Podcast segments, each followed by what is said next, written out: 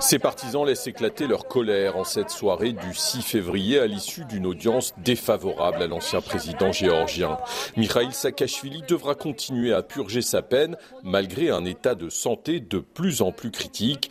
Un déni de justice pour sa mère, Julie Alassani, venue le soutenir devant les murs du tribunal. Il faudrait être fou pour avoir d'autres attentes. Le seul allié de ce gouvernement, c'est la Russie. Toute l'humanité progressiste est aux côtés de mon fils.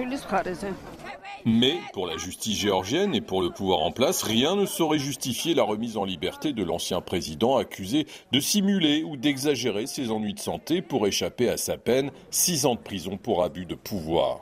Pourtant, tous ceux qui ont pu approcher ces derniers mois Mikhail Saakashvili sont formels. Son état de santé s'est brutalement détérioré. C'est ce qu'a raconté à RFI Katia Dekanoidze, qui a pu, en tant que députée de l'opposition, rendre visite à l'ancien président.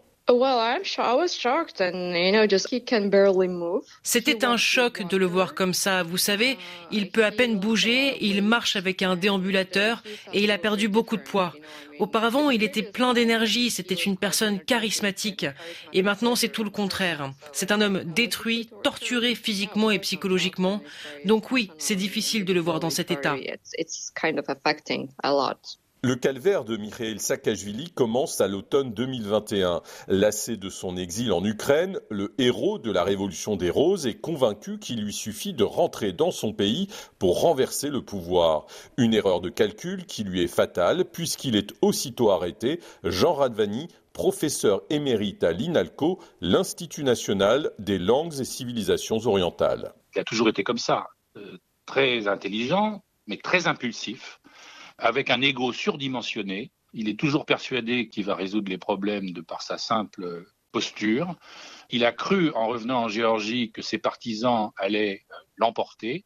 Et il s'est trompé lourdement, en fait, parce que d'une part, alors ses partisans sont actifs, mais euh, marginalisés aujourd'hui. En tout cas, euh, ils ne représentent pas une, majorité suffisante pour imposer un changement politique en, Géorgie. Et par contre, il suscite toujours un mécontentement profond euh, en Géorgie, et donc il s'est trompé, effectivement. À l'origine de ce malentendu, le bilan très contrasté de Mikhail Saakashvili durant la décennie qu'a duré sa présidence de 2004 à 2012. Il a effectivement fait des choses qui ont été assez remarquables. Il a pratiquement réussi à éliminer la petite corruption, c'est-à-dire la corruption quotidienne.